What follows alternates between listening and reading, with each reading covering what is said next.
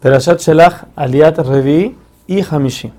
Como dijimos, Hashem promete que nadie del pueblo, de los que fueron ya contados de 20 a 60, que son la gente mayor con entendimiento, ninguno de ellos va a entrar a la tierra. Como ellos mismos dijeron que prefieren morir en el desierto que entrar y ser matados por los enemigos, entonces dice Hashem, entonces eso es lo que va a pasar. Con excepción de Caleb y Joshua. Así también la tribu de Leví, que como dijimos en perashot pasadas, ellos no fueron contados juntos con el pueblo, entonces no se decretó sobre ellos nada. Ahora, por, por el hecho de que no, fue, no fueron contados, ¿por qué no, fueron decretados morir también? Ya que no solamente el pecado de los espías fue el que causó que no entraran a la tierra, sino también el pecado del becerro de oro. Los dos juntos hicieron que el pueblo perdiera el mérito de entrar. Y en el primer pecado la tribu de Leví no estuvo, por eso Hashem separó las cuentas para decir solamente esta gente que fue la que hicieron dos pecados, ellos son los que no van a poder entrar.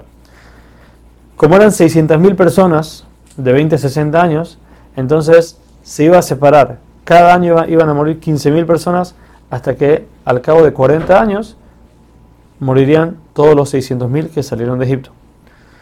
Los mismos espías, los 10 espías que hablaron mal de la tierra y, e hicieron al pueblo llorar, murieron en una plaga en ese mismo, mismo instante. Su lengua se alargó hasta su ombligo, de ella salían gusanos que entraban por el ombligo y los comían por adentro. Y Josué y Caleb, que no hablaron mal de la tierra, ellos heredaron todo lo que les hubiera tocado en la tierra de herencia a estas 10 personas, ellos lo heredaron, lo ganaron de ellos.